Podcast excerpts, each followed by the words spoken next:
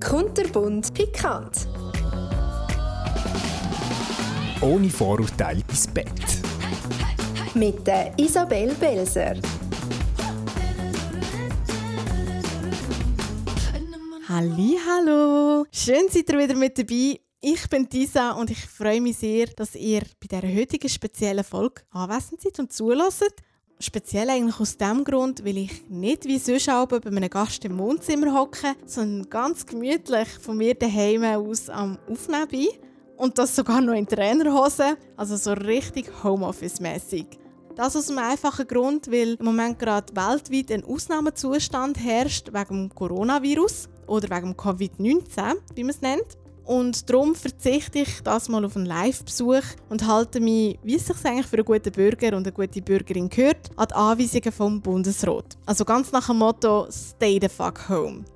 Eins kann ich euch aber versprechen, ihr werdet das mal trotzdem nicht auf einen Gast müssen verzichten weil Judith wird sich im Verlauf dieser Folge per Skype dazuschalten und all meine neugierigen Fragen, die ich mal wieder vorbereitet habe, beantworten. Wie immer geht es bei meinem Podcast darum, Stigmatisierung aus der Welt zu schaffen und Meinungen komplett auf den Kopf zu stellen. Wir Menschen wir sind so vielfältig und genauso vielfältig ist unsere Sexualität, was so toll ist. Und darum geht es heute um ein ernstes, aber auch sehr wichtiges Thema, nämlich um HIV. Vielleicht seid ihr diesem Thema schon mal begegnet, zum Beispiel in der Schule früher, im Sexualkundeunterricht. Vielleicht habt ihr aber auch mal beim Bahnhof ein Plakat von der Love Life Kampagne vom Bundesamt für Gesundheit. Also ich persönlich muss sagen, ich habe vor dieser Podcast-Folge, also bevor ich mich anfange informieren, nicht sehr viel über HIV gewusst.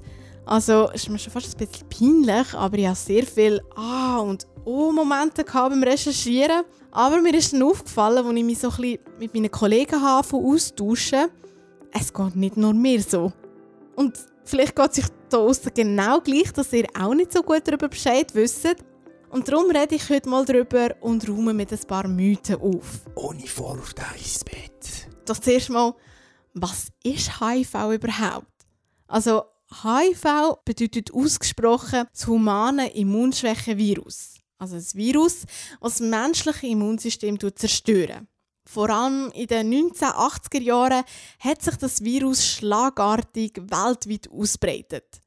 Wie steckt man sich überhaupt mit dem HIV an? Also, eins kann ich schon mal vorwegnehmen. Ihr könnt euch im Alltag, im sozialen Umgang mit einer HIV-positiven Person nicht anstecken. Aber das Virus kann durch Kontakt mit Sperma, Flüssigkeiten von der Vagina und vom Anus, Muttermilch sowie Blut übertragen werden. Der beste Schutz, den man vor einer Ansteckung haben kann, ist Safer Sex. Safer Sex bedeutet, dass man bei Vaginal- und bei Analsex Kondom brauchen. Mittlerweile gibt es zwar auch noch andere Möglichkeiten, um sich vor HIV zu schützen, wie zum Beispiel mit einer Einnahme von einem Medikament. Es nennt sich Präexpositionsprophylaxe, aber abgekürzt kennt man es eher unter PrEP. Das nimmt man vor dem Geschlechtsverkehr ein und ist für HIV-negative Menschen, die häufiger im HIV-Risiko ausgesetzt sind. Das Medikament selber ist jedoch verschreibungspflichtig und es schützt nicht vor anderen sexuell übertragbaren Infektionen, wie zum Beispiel Tripper, Chlamydien, Syphilis und so weiter. Das grösste Problem von HIV, wir haben so viele Mythen im Kopf oder auch ein Image aus den 1980er Jahren, zum Beispiel, dass HIV ein Todesurteil ist. Klar, in den 1980er Jahren war es wirklich so, dass eine HIV-Infektion sozusagen zum Tod geführt hat. Heute zum Glück nicht mehr. Also die Medizin ist so weit, dass HIV behandelbar ist, jedoch weiterhin nicht heilbar. Mit Medikamenten, und zwar so antiretrovirale Medikamente, kann man verhindern, dass sich das Virus im Körper weiter ausbreiten und weiter vermehren, sodass die Krankheit AIDS gar nicht erst ausbricht. Habe ganz schnell das Wort AIDS erwähnt. AIDS und HIV, das ist nicht das Gleiche. Das darf man nicht miteinander verwechseln, weil HIV, das beschreibt eigentlich den Virus. AIDS ist die ausbrochene Krankheit, wenn man HIV nicht behandelt. Also bleibt eine HIV-Infektion über längere Zeit unentdeckt und unbehandelt, dann entwickelt sich daraus AIDS. Und AIDS ist eine fortgeschrittene Immunschwäche, und die kann zu schweren Erkrankungen führen und dann eben auch zum Tod. Grundsätzlich empfiehlt man, einen Test zu machen, wenn man zum Beispiel eine Risikosituation hat. Am besten lässt man sich dann von einer Fachperson beraten, ob jetzt ein Test sinnvoll ist oder nicht. Wenn ihr jetzt in einer Situation seid, wo ihr ein höchstes HIV-Risiko eingegangen seid, also zum Beispiel mit, dem, mit einer HIV-positiven Person Sex gehabt das Kondom ist gerissen oder äh, abgerutscht oder was auch immer und die HIV-positive Person hat keine erfolgreiche Behandlung gehabt, dann solltet ihr unbedingt innerhalb von 24 Stunden den Notfall aufsuchen oder euch bei einem Schweizer Checkpoint melden. Es gibt so viele Möglichkeiten, um so einen Test zu machen. Man kann HIV-Teststellen gehen, also spezielle Orte. Man kann es beim Arzt testen oder im Spital testen lassen. Die Tests kosten heute auch eigentlich nichts mehr. Man kann es sogar anonym machen. Es dauert auch nicht lange, bis man das Ergebnis bekommt. Und man tut einfach ganz einfach mittels Bluttest eigentlich feststellen, ob man sich mit HIV angesteckt hat oder nicht. HIV wird aber nicht nur über Sex übertragen. Zum Beispiel kann es auch sein, wenn man beim Drogenkonsum eine Spritze teilen, beim intravenösen Drogenkonsum. Dort kann es zu einer Ansteckung kommen. Aber auch HIV-infizierte Mütter, die nicht eine erfolgreiche Therapie haben, können das Virus bei der Geburt oder beim Stillen aufs Kind übertragen. Das war auch bei meinem heutigen Gast der Fall. Judith, sie ist 28 Jahre alt und schon von Geburt an HIV-positiv. Sie hat damals von ihrer Mami als einziges von ihren Kindern HIV bekommen. Also ihre Geschwister, die sind alle HIV-negativ. Hey Judith, so schön, dass du heute bei meinem Podcast dabei bist. Ich freue mich sehr, dass du dir Zeit nimmst, um uns doch etwas über dein Leben zu erzählen. Erzähl uns doch mal deine Geschichte, wie du HIV-positiv geworden bist. Meine Eltern haben sich in der Dominikanischen Republik kennengelernt. Mein Vater war in der Ferien also dass ich HIV-positiv auf die Welt gekommen bin, haben sie erst herausgefunden, als ich dann auf der Welt war. So nach den ersten paar Tests hat man das gemerkt und dann ist ja logischerweise Konsequenz gewesen, dass meine Mutter auch muss positiv sein muss. Mein Vater hat sich aber nicht angesteckt. Sie haben sechs Jahre Beziehung. Also es ist eigentlich wirklich ein Wunder, dass er sich nicht angesteckt hat, weil das muss vor ihm passiert sein. Man hat das im 91 bei ihr gemerkt und erst ab dem 96 hat es effektiv Medis gegeben. Also bei ihr war es wirklich mehr ein Kampf, gewesen, mit seinem Immunsystem aufbauen. Sie hat eigentlich nur Immun, also Verstärkungen bekommen als Medikament. Und bei ihr ist halt irgendwann auch auf den Körper gegangen. Sie hat auch angefangen, ähm, Sachen zu vergessen. Ähm, also es ist wirklich Schlag auf Schlag gegangen und alles, was ich so ein herausgefunden habe auf meiner Recherche, ist, dass sie eigentlich friedlich eingeschlafen ist. Aber wahrscheinlich ist es schon an der Folge vom HIV weil bei ihr ist sehr wahrscheinlich das AIDS schon ausgebrochen in diesem Stadium. Magst du dich noch erinnern, wenn du erfahren hast, dass du HIV-positiv bist? Weil als Kind hast du das wahrscheinlich nicht so verstanden. Als Kind war es so einfach grusig, die Medis zu nehmen. Und wieso muss ich? Wieso muss ich jetzt zu dieser und dieser Zeit etwas essen für die blöden Medis? Aber so erklärt bekommen habe ich einfach von meinem Vater damals, ja, du hast einfach Käferchen im Blut, die wir mit, mit dem bekämpfen. Und dann ist ein längerer Spitalaufenthalt gekommen, wo ich ähm, kurz vor meinem 11. Geburtstag und da hat man mir versprochen, dass ich auf den 11. Geburtstag raus darf. Und das ist dann nicht passiert. Und ich habe dann wirklich blöd da und wollte endlich wissen, was, was mit mir los ist, ob ich Krebs habe oder was da los ist. Und dann hat man mich in einen Raum geführt, da war mein Vater dabei, meine Psychologin, mein Arzt. Dann hat man mir das erklärt, so sachlich, so, schau, das ist so, du bist HIV-positiv, aber man kann damit leben. Du musst einfach deine Medis nehmen und meine Frage war dann als erstes, ja, werde ich irgendwann daran sterben? Weil ich habe dann natürlich angefangen daraus zu ziehen, dass meine Mutter auch an dem gestorben muss sein. Und da sind halt viele Fragen gekommen, aber sie haben mich eigentlich alle recht gut können beruhigen Wie bist du mit dieser Situation umgegangen? Kurz darauf, aber es war im August gewesen, und eigentlich schon im Oktober bin ich in der Jugendgruppe gelandet, die sich eben mit dem Thema befasst, mit der Swiss Youth Positive Group, heisst die heute. Und dort habe ich ziemlich schnell Gleichgesinnte kennengelernt, die das gleiche Problem haben, halt den Frust gegen die Medis, nicht wollen, immer müssen daran denken, aber dort ist es so ein bisschen, man sitzt im gleichen Boot, man kann darüber reden, es lacht einem niemand aus, es gibt keine blöden Fragen. Ja, wir sind jetzt eigentlich schon wirklich mega lang miteinander befreundet und wachsen alle irgendwie verschiedenen Orten auf, aber man hat gleich Kontakt. Ich hätte das im Teenie-Alter allein nicht geschafft, das irgendwie durchzukommen. Ich meine, man fängt sich dort an fragen, ja, so die ersten Verliebtheitsgefühle, so Pubertät allgemein, wer bin ich, wohin will ich und das sind so Sachen, die mich dann lang nicht ich habe mich nicht getraut, mit meinem Vater darüber zu reden, weil das einfach wie meine Welt war. Und ich hatte dann einfach gleichaltrige Mädchen, gehabt, wo ich darüber reden konnte, ohne dass ich dafür verurteilt worden bin oder so. Und das ist ja, mega angenehm gewesen. Wir dann auch irgendwann können Witzli darüber machen und das hat auch alles immer schön entspannt. Und es ist auch viel darüber geredet worden, aber genauso viel Spaß haben wir gehabt in Wochen, dass es sich das schön ausgeglichen hat. Du bist ja nicht schuld, dass du jetzt HIV-positiv bist. Was für Gefühl löst das in dir aus? Also bist du hässig? Nein, also dass ich das HIV habe, nein, bin ich nie hässig auf sie, sondern ich bin mehr hässig dass sie sich aufgegeben hat, dass sie nicht weiter versucht hat zu kämpfen. Aber das habe ich damals nicht verstanden. Und wo man mir dann erklärt hat, dass es wirklich eigentlich ein Wettlauf war mit der Zeit, weil die Medien halt einfach zu spät gekommen sind, aber ja, man fühlt sich halt schon ein bisschen verloren, gerade so erwachsen werden ohne Mutter. Und mit meiner Stiefmutter eigentlich nie eine gute Beziehung gehabt, dass ich mich hätte öffnen konnte. Von dem her haben mir in vielen Situationen gefällt, auch als ich Mutter geworden bin. Ich meine, wer wünscht sich nicht Mami im Gebärsaal? Wie ist deine Einstellung zur ganzen Situation heute? Also wie lebst du mit HIV? Mir geht es ziemlich gut damit. also ich kann schon fast sagen, dass ich stolz darauf bin, dass ich das haben will ich mache auch viel Gutes damit. Es ist nicht nur eine Krankheit, die mich prägt und manchmal halt ein bisschen gesundheitlich durchschüttelt, sondern es ist auch etwas, wo ich den Leuten damit helfen kann. Und ich glaube, ich hätte das nicht bekommen, wenn ich das nicht gut meistern würde. Spürst du im Alltag, dass du HIV-positiv bist? Also hast du irgendwelche Nebenwirkungen?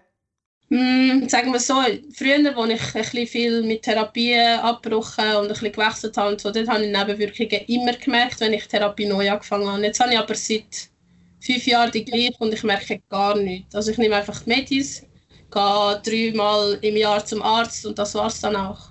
Manchmal ist es halt so, ich bin ein bisschen lungengeschwächt, aber da bin ich auch ein bisschen selber schuld, ich rauche. Ähm, bin Asthmatikerin, äh, jetzt gerade Heuschnupfen und so, das sind so ein Sachen, aber das hat alles nichts mit dem HIV zu tun, das ist einfach. Es sind halt noch so Folgeerkrankungen oder Nebenerscheinungen, wie man so schön sagt. Ähm, und was ich halt auch habe, ist, ich habe nicht so viele CD4-Zellen wie jetzt jemand, der seit mega lang gute Therapie äh, genommen hat und auch nicht nachweisbar ist. Ich bin erst seit vier Jahren nicht nachweisbar. Es hat viel Kraft gebraucht und viel ähm, Geduld, dass überhaupt die CD4-Zellen so gestiegen sind. Aber ähm, ich bin gesundheitlich viel stabiler. Ich habe jetzt auch das erste Mal eine Lungenentzündung allein die überstanden, ohne dass im Spital aufgenommen werden. Und das sind Sachen, die mir so ein bisschen Hoffnung geben. Ich freue mich sehr, dass man bei dir Viren mittlerweile nicht mehr nachweisen kann. Das sind wirklich, wirklich schöne News. Wie ihr jetzt schon ein bisschen gehört habt oder erfahren habt, HIV ist kein Todesurteil mehr. Es ist behandelbar. Man kann Medikamente einnehmen, damit das AIDS nicht ausbricht. Was die Medikamente aber nicht lösen, ist das Problem der gesellschaftlichen Stigmatisierung.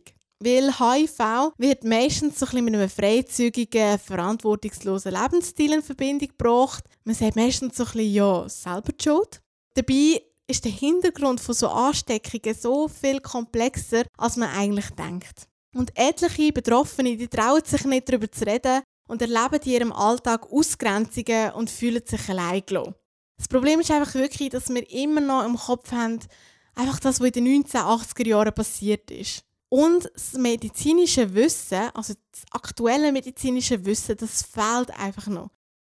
Doch für das haben wir jetzt die liebe Judith da, die uns ein bisschen von ihrem Leben erzählen Und Judith, du hast vorher gesagt, du bist sogar stolz darauf, dass du HIV hast, weil du vielen Leuten damit kannst helfen und auch kannst informieren. Also bist du ein Mensch, der in deinem Umfeld sehr offen über deine HIV-Infektion sprechen? Ja, ich habe gerade vor kurzem jemand Neues eingeweiht ähm, ich habe die Person das zweite Mal gesehen und habe mich eigentlich ein bisschen verplappert. Aber ich habe sie dann so gefragt, ja, ob ihr das zu viel ist und sie war mega interessiert gewesen. und dann habe ich halt recht viel erzählt. Und ich bin jemand, der viel erzählt von Anfang an, aber ich denke mir dann so, ich rühre das hin, es ist jetzt deine Sache, was du daraus machst. Magst du mich gleich oder magst du mich nicht, kannst du dann immer noch entscheiden. Ja, mittlerweile wohnt sie im Haus, also es ist ganz gut rausgekommen. Ah, mega cool. Also in dem Fall sind die Reaktionen grundsätzlich eher positiv in dem Fall. Oder gibt es auch Leute, die sich von dir abwenden oder nicht so genau wissen, wie damit umgehen? Mm, früher schon, mittlerweile gar nicht. Ich gehe auch, glaube anders um. Also ich, das Outing ist anders. Ich erzähle das so wie, als ob das etwas Belangloses wäre. Es ist nicht mehr so ein, wie soll ich sagen, jetzt zum Beispiel bei einem Date mit 16, dort habe ich geschwitzt und Angst gehabt, das überhaupt zu erzählen. Und wie sage ich das? Und irgendwann mit 18 habe ich gefunden, ich mache das einfach schriftlich, ich sage das vor dem Date, schaue mhm. dann, ob es überhaupt noch zum Date kommt, weil ich mir den Schmerz ja nicht antun. Mittlerweile habe ich keine schlechten Reaktionen. Ich glaube auch, seit ich in der Öffentlichkeit damit umgehe, auch jetzt an so äh, Fachtagungen in Bregenz in Österreich, dort habe ich so schöne Rückmeldungen bekommen. Das sind Mediziner, gewesen, das sind Pflegeleute. Gewesen. Es ist einfach, von Jugendlichen kriegt man dann so Anerkennung, so quasi «Danke, dass du mir das erzählst». Und die Eltern sind einfach dankbar, dass sich jemand dafür einsetzt. Das ist mega schön. Also ich freue mich sehr, dass du bis jetzt so viele gute Erfahrungen hast können machen, weil es kommt gleich noch oft so vor, dass die Leute so ein bisschen das Image aus den 1980er Jahren im Kopf haben. Hast du das Gefühl, wir sind heutzutage besser aufgeklärt, was HIV anbelangt, als dass wir das früher sind? Leider nein. Also ich habe Erfahrung gemacht, ähm, ich bin an Schule gegangen und habe Religionsunterricht und so aufgeklärt und was ich dort damals ähm, erzählt bekommen was in den Schulbüchern steht, da steht mir die Haare zu Berg, weil das sind einfach noch Unwahrheiten oder nicht aktualisiert worden. Ähm, mich hat jemand gefragt und das, die, die Frau war 50 gewesen, ob man sich dann nicht mit Schweiß und Spucke kann anstecken kann. Sie hätte das gemeint. Also so völlig ähm, okay. Oder so Reaktionen, so ich würde nie mit einer positiven Sex haben dann denkst du so, hast du dich überhaupt mal damit befasst, dass ich zum Beispiel ohne Kondom kann Sex habe, dass ich keine Gefahr bin für dich. Dass ich mhm. so weit meinen Körper kann schützen kann, dass dir nicht passiert. Das ist meine Verantwortung. Das ist dann so, mh, mm, ja. Aber es sind Leute, die sich nicht damit befassen. Es gibt es immer noch. Ich meine, bei mir damals hat man ähm, in der Oberstufe, in der ersten Oberstufe, hat man Sexualkunde vorgeschoben, damit ich meiner Klasse kann sagen hey, ich bin positiv. Und der Sexualunterricht wäre nie so super gewesen, wenn sich nicht mein Arzt oder mein Vater und meine Psychologin dafür eingesetzt hätten, dass mein Arzt, äh, dass mein Lehrer das richtig macht. Also ich finde es mega toll, dass ihr in der Schule das so haben können aufgleisen mit dem Aufklären und dass du eigentlich gesagt hast, hey, schau, ich oute mich vor der Klasse, wirklich super. Wie war denn eigentlich die Reaktion von deinen Schulkollegen, als sie die Info gehört haben? Mega schockiert gewesen, weil mein Arzt hat so quasi gefunden, jemand in der Klasse möchte jetzt seine Maske fallen lassen. Ähm, wir haben uns mit dem und dem befasst und jetzt wollte sie gerne darüber reden. Und dann hat er meinen Namen gesagt und alle haben mich angeschaut, so, nein, nie, du sicher nicht. Und mal irgendwie macht es jetzt alles Sinn, überall, wo du gefällt hast und so. Dann war plötzlich keine Erklärung mehr nötig und das habe ich mega gut gefunden. Und ich bin dann auch mega dafür gelobt worden in dem Schulhaus. Mein Lehrer hat sich mega dafür eingesetzt, dass es überall diskutiert wird und alles. Ich habe das am Anfang mega cool gefunden. Und dann hat sich das Blatt angefangen zu wenden und die Leute gefunden, jetzt kommt sie so viel Aufmerksamkeit über, nur weil sie krank ist. Sie hat das doch eh selber aufgelesen und äh, äh, äh. dann haben angefangen Gerüchte zu entstehen und dann ist es halt ein bisschen so in die unangenehme Phase gekommen. Und dann habe ich gewusst, irgendwelchen Bub von der Klasse oder von der Schule kannst du vergessen. ja, das war so meine pubertäre Erfahrung, so jetzt mit dem kannst du jetzt halt nicht mehr in, in deinem Heimatdorf jemanden finden, der gerne mit dir zusammen wäre, weil jetzt wissen es alle aber es war okay. Gewesen. Wird aus deiner Sicht das HIV abwertend behandelt? Also eben so ein bisschen das Image von selber die Schuld? Genau. Ich meine, da kann eine 20-Jährige kommen und sagen, ja, ich habe HIV. Und dann fragst du sie, ja, warum? Ja, Bluttransfusion im Ausland. Das kann alles sein. Wieso muss man dann immer darauf gehen, dass man selber schuld ist? Weil nur weil es sexuell übertragbar ist, heißt das nicht, dass es auch nicht durch Blut übertragbar ist und das vergessen viele. Ich kenne jemanden, die hat sich ähm, durch eine OP im Ausland hat sie sich angesteckt mit Blutkonserven und ist zurückgekommen und hat das nicht gewusst, über Jahre nicht. Und das ist dann schon krass, da fängt man sich schon an fragen, bin ich jetzt selber schuld oder wo ist das passiert? Und man konnte nachweisen, dass das Spital nachher eine Klage bekommen hat, wenn es bei mehreren Patienten vorkommt. Habe immer gesagt, ich finde es nicht lustig, wenn du mir sagst, ich bin selber schuld, meine Mama ist daran gestorben und ich habe es wegen ihnen bekommen. Und ich kann auch nicht dafür, dass ich es habe. Es ist so, ja. Und gerade in einem Land wie Domrep, medizinische Versorgung gleich null. Hast du selber schon mal schlechte Erfahrungen gemacht in der beruflichen Welt mit dem HIV? Es ist ja rechtlich eigentlich so, dass man sich nicht muss outen wenn man nicht nachweisbar ist. Aber ich habe zum Beispiel die Erfahrung gemacht, mit 16 habe ich eine Stelle angenommen als Kleinkinderzieherin und habe gedacht, je, mein erster Job, und dann bin ich ausgefallen über einen Monat, wegen Lungenentzündung im Spital gelandet und dann habe ich meinen Arzt angefleht, dass er bitte, bitte meine Chefin aufklären soll. Ich schaffe das nicht. Und ich war dann in der Probezeit. Gewesen. Meine Chefin hat mich gekündigt. Und zwar genau wegen dem. Und es ist dann so, wow. Und dann habe ich so gefunden, für mich ja easy, dann laufst du halt nicht durchs Leben und erzählst es jedem. Mittlerweile denke ich mir so, okay, ich sage es vielleicht nicht von Anfang an, aber wenn ich einen guten Chef habe, will ich eigentlich schon, dass der eingeweiht ist, weil ich finde das eigentlich auch unfair. Ich bin jemand, der viel Absenzen hat, auch im Job und Schule und überhaupt. Und dann wäre ich ja nicht ehrlich, wenn ich nicht sage, was los ist, warum das so ist. Das macht es auch viel einfacher äh, erklären, dass ich jetzt halt wieder zum Arzt muss. Ich habe meine Berufskarriere angefangen mit dem ersten Dämpfer, mit meinem ersten Job. Fühlst du dich manchmal auch nur aufs HIV reduziert? Nein, nein, gar nicht. Ich glaube, ich kann das jetzt so, es klingt jetzt mega arrogant, aber ich glaube, meine Art und mein Charakter bringen viel dazu, also tragen viel dazu mit, dass es eben nicht passiert, dass ich nur aufs HIV reduziert wird.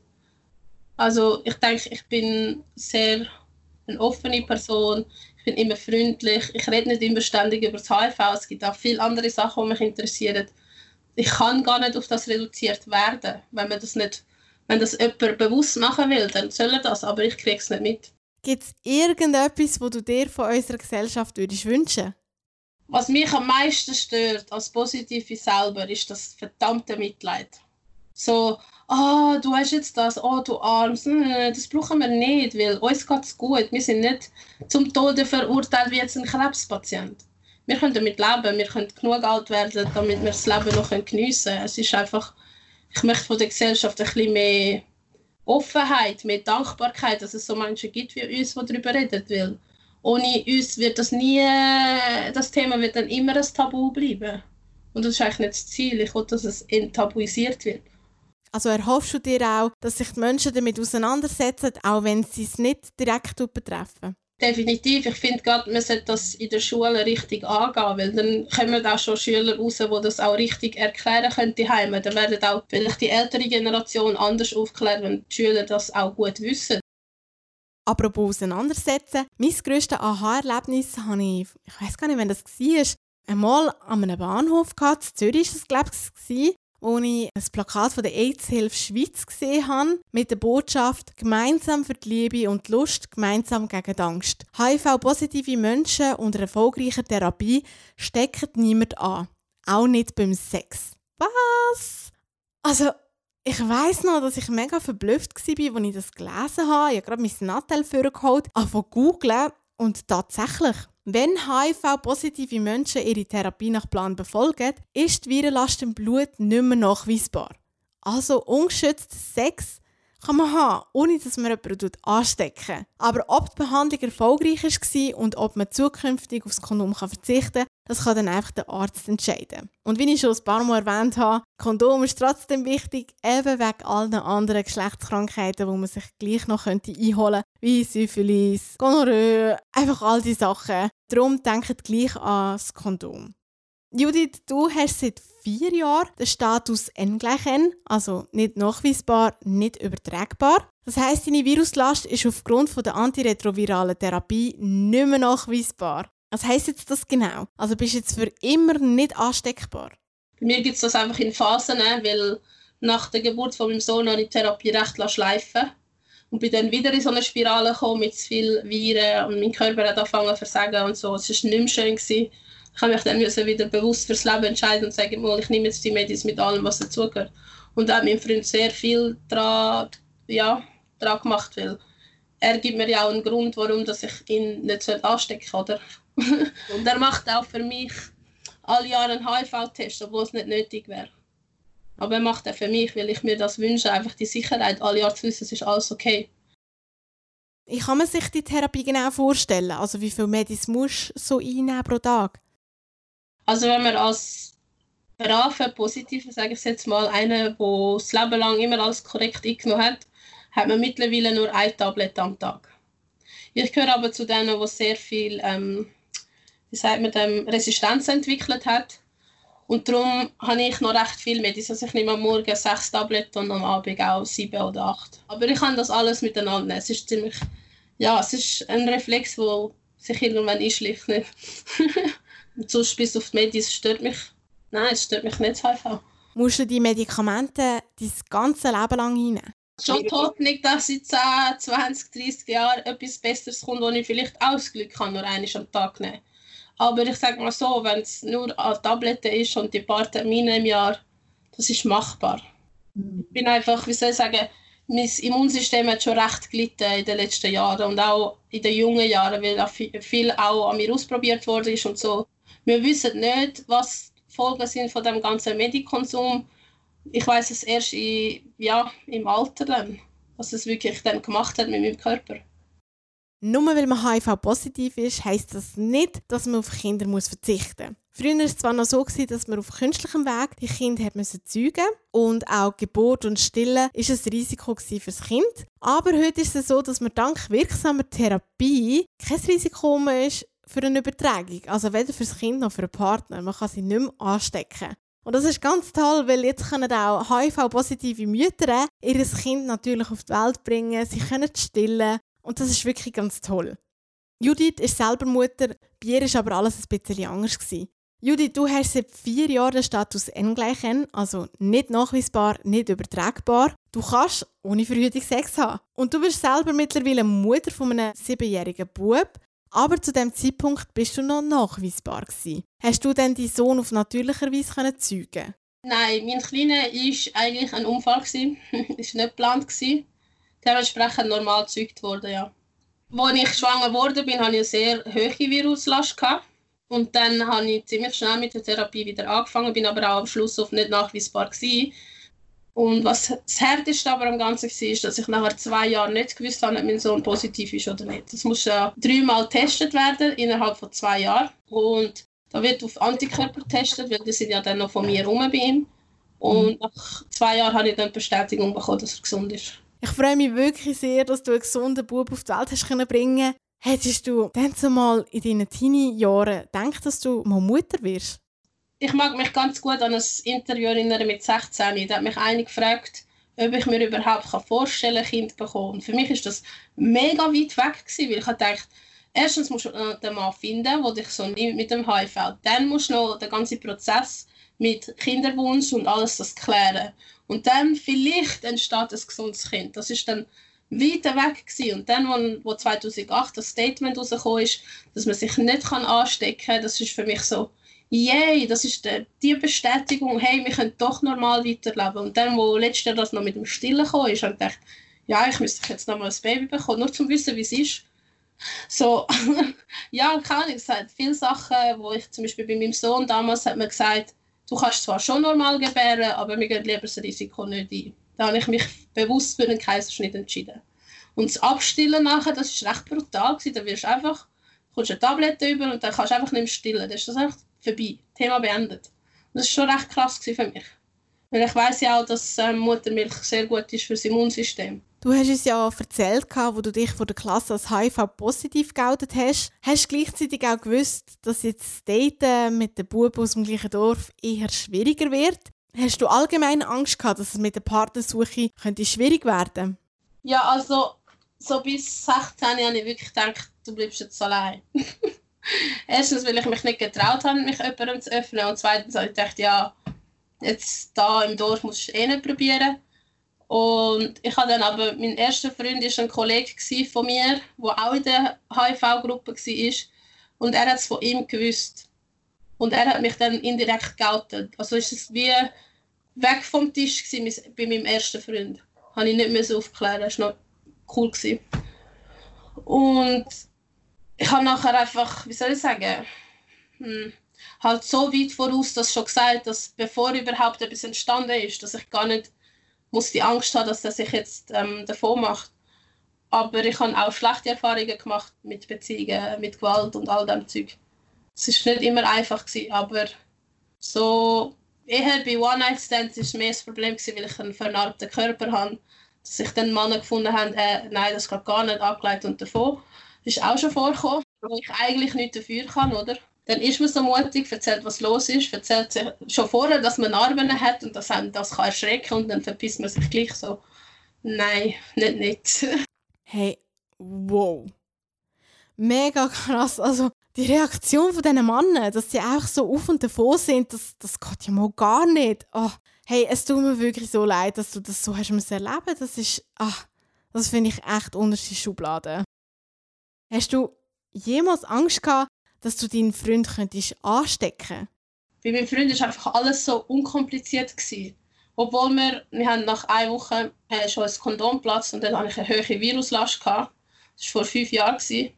Und dort hat er dann auch müssen Medis nehmen, einen Monat lang und schauen nach drei Monaten. Und dort haben wir schon ein bisschen Angst gehabt. Und er hat es dann dort auch seiner Familie erzählt und die haben das super aufgenommen. Also wir haben es ziemlich gut, wir können jetzt auch darüber reden und so. Und sie finden es auch gut, dass wir an die Öffentlichkeit gehen. Mein Dad findet es mittlerweile auch ganz cool, glaube dass ich etwas gefunden habe, was ich gut mache. Hey, mega cool, dass du die Unterstützung von der Familie bekommen hast. Auch von seiner Familie, das ist so unglaublich wertvoll. Ist Angst eine ständige Begleiterin in eurem Sexleben? Nein, gar nicht. Gar nicht. Also, na, ich meine, nach dieser Sache, wo das platzt ist, sind wir ja innerhalb von 48 Stunden beim Arzt geguckt. Ich glaube, es sind sogar 24 Stunden. Gewesen. Auf jeden Fall hat mein Arzt ihn dann recht gut aufgeklärt, hat ihm ähm, da Chancen ausgerechnet, 1 zu irgendeiner Million und so, anhand von meinem Wert. Und das hat mich, glaube ich, schon recht beruhigt. Auch nachher, als er gesehen hat, als ich nicht nachweisbar geworden bin, habe ich ihn natürlich auch müssen fragen, ob es für ihn überhaupt okay wäre, wenn wir ohne Kondom Sex hätten. Und das haben wir dann gemeinsam mit dem Arzt entschieden. Er hat eigentlich Freigabe gegeben, dass wir das dürfen. Und ich glaube, da fühlt man sich auch viel sicherer. Und er hat ja den Beweis, weil er sieht ja, ob ich Medis nehme oder nicht. Wir bringen uns schon mit über. Vor allem jetzt, wo er sie für mich parat macht und ich sie nehme. Das ist so ein bisschen die Aufteilung. Du bist ja mittlerweile in einer Beziehung und das schon seit fünf Jahren mit deinem Partner. Wie hat dein Partner denn zumal auf deine HIV-Infektion reagiert? Mein Freund habe ich gar nicht müssen gross ausholen mit ähm, aufklären, weil er ist sehr gut aufgeklärt war. Er hat wirklich viele Sachen gewusst hat einfach dann die neuen Sachen, die so ein bisschen aktuell geworden sind, wie dass man stillen darf oder dass man eben ungeschützt kann Sex haben so Zeug, das habe ich ihm dann erklärt. Aber wir haben nie, wie soll ich sagen, das, also ich habe ihm das Vertrauen entgegengebracht. Ich habe ihm das am ersten Abend erzählt, wo ich ihn kennengelernt habe, an einem Festival, völlig locker. Und habe gefunden, mal schauen, was daraus wird. Und jetzt sind wir da fünf Jahre zusammen und er hat mega viel gelernt über das HIV. Er begleitet mich auch, er macht auch mit mir Interviews und tut sich auch für das einsetzen, dass ich nicht in, das, in die Opferrolle komme quasi. Das einzige Argument an dem Abend war, an dem wir verhüten und das ist auch super. Das ist ja genau die Reaktion, die man eigentlich sich wünscht, nicht? Ihr könnt jeden Beruf ausüben, den ihr möchtet. Auch Gesundheitsberufe. Ihr könnt ungeschützten Geschlechtsverkehr haben, wenn ihr eine erfolgreiche Therapie gehabt habt. Und könnt Kinder natürlich zeugen, gebären und stillen. Würdest du sagen, dass dein Leben genau gleich normal ist wie das von einem HIV-negativen Menschen? also gleich ist es ganz bestimmt nicht, weil ich habe so viele coole Sachen erlebt, ich habe so viele Erfahrungen gemacht, ich habe so viele coole Menschen kennengelernt. Ich glaube, das hätte ich als Negative nie, nie, nie erlebt.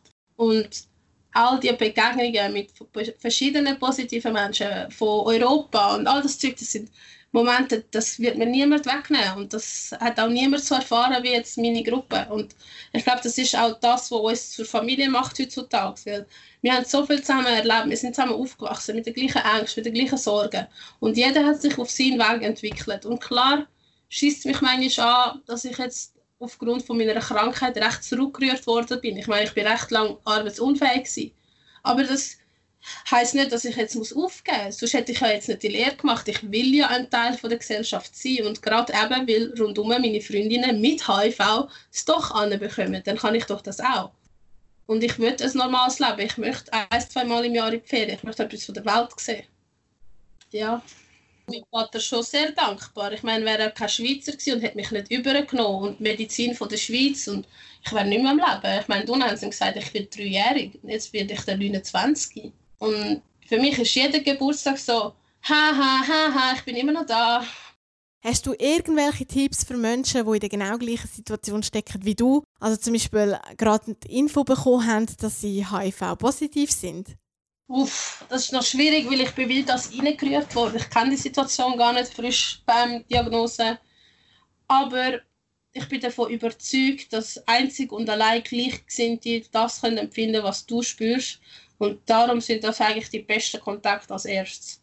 Dass du wie zuerst deine Basis aufbaust mit Leuten, wo du deinen sicheren Ort hast, wo du darüber kannst reden, wo du dich öffnen kannst, ein bisschen Vertrauen darüber findest und auch die Sicherheit findest, um überhaupt damit weiterzuleben. Ich denke mir, bei vielen kann das recht ähm, krass einschneiden mit Selbstmordgedanken und so. Oder eben die depressive Phase, man fängt sich an abkapseln von den Leuten, weil man mit niemandem redet und das sollte verhinderbar sein, finde ich. Und gerade bei jungen Leuten, ich weiß nicht, ähm, ich fände es einfach nicht schön, wenn sich einer das Leben lang damit versteckt, weil er einfach das Gefühl hat, er ist es nicht wert. Das ist einfach schade.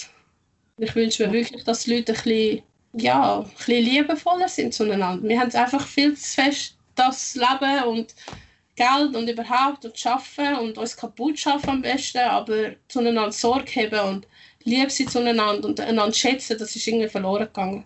Egal was man hat, ich meine, klar, ich bin vielleicht positiv, aber du hast vielleicht auch ein Problem. Wieso kann man dann nicht auch nett sein zu der anderen Person? Mehr Liebe für alle, ja. Mehr Liebe für alle. Das sind doch wunderbare Worte zum Abschluss. Hey, liebe Judith, danke vielmals, dass du heute dabei bist. Danke vielmals dir, dass ich dir da zur Verfügung stehe und dass du auch so gute Fragen gestellt hast und das ähm, begeistert mich immer wieder, wenn Leute so interessiert daran arbeiten und ich da etwas mitgeben auf den Weg. Danke. Ich habe es unglaublich spannend gefunden. Also ich muss sagen, ich habe sehr viele neue Sachen erfahren. Ich hoffe auch, dass ihr da außen so viel neues Zeug erfahren habt. Und ich mag mich noch erinnern, dass du mich beim Vorgespräch gefragt hast, Judith, was ich jetzt über das HIV denke. Also ursprünglich war es so, dass ich ziemlich grosse Angst hatte vor dem HIV, weil ich auch einfach nicht genug gut informiert war.